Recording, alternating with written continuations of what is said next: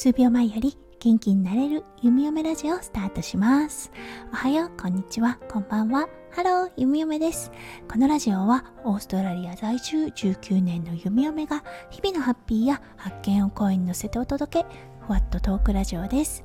今日は母の日ですね。オーストラリアはね本当に寒い朝を迎えております。うん、いよいよ本格的な冬が始まったなーって思います。今日の体感温度は4度でした。うん、寒いですね。はい、今日はね、母の日ということで、うん、私自身もお母さんではありますが、やっぱりこの日はね、弓嫁の2人のお母さんに感謝する日だなと思っています。はい、夫翔ちゃんのお母さん。うーん、もうね、本当に、本当に優しい方です。弓嫁にとってはもうお母さんです。弓嫁のお母さんが亡くなった時に、これからはね、私が弓嫁ちゃんのお母さんだからねって言ってくれて、その言葉がね、弓嫁にとってどれだけね、温かくてどれだけ救われたかもう弓嫁はね一生忘れることないと思います。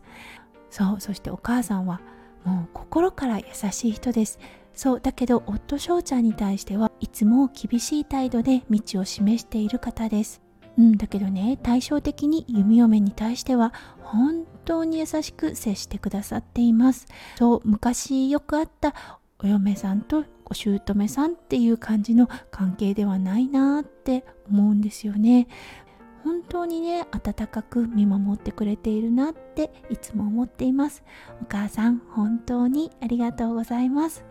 本当に大先輩そして大尊敬しているお母さんです。はいそして弓嫁の天国にいるお母さん。うーん何が恋しいかって言ったらねやっぱり声が恋しいんです。私のお母さんアルトの声でちょっとねかすれた声だったんです。とってもユニークですごくね優しい声だったんですよね。そうそのアルトのハスキーな声が弓嫁は恋しいなって思う日々を過ごしています。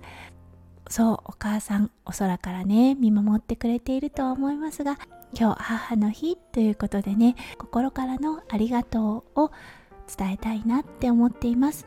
お母さん本当にありがとう。天国でもねゆっくり楽しく過ごしてね。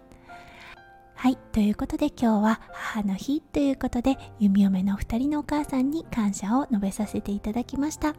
皆さんも大切なお母さんにありがとうと言っている日だと思います。きっと世界中にありがとうの言葉が溢れていてすごく良いエネルギーになってるんじゃないかなって弓嫁は思います。はい今日も最後まで聞いてくださって本当にありがとうございました。皆さんの一日がキラキラがいっぱいいっぱい詰まった素敵な素敵な母の日になりますよう弓嫁心からお祈りいたしております。それではまた明日の配信でお会いしましょう。数秒前より元気になれる弓嫁ラジオ弓嫁でした。じゃあね。バイバイ。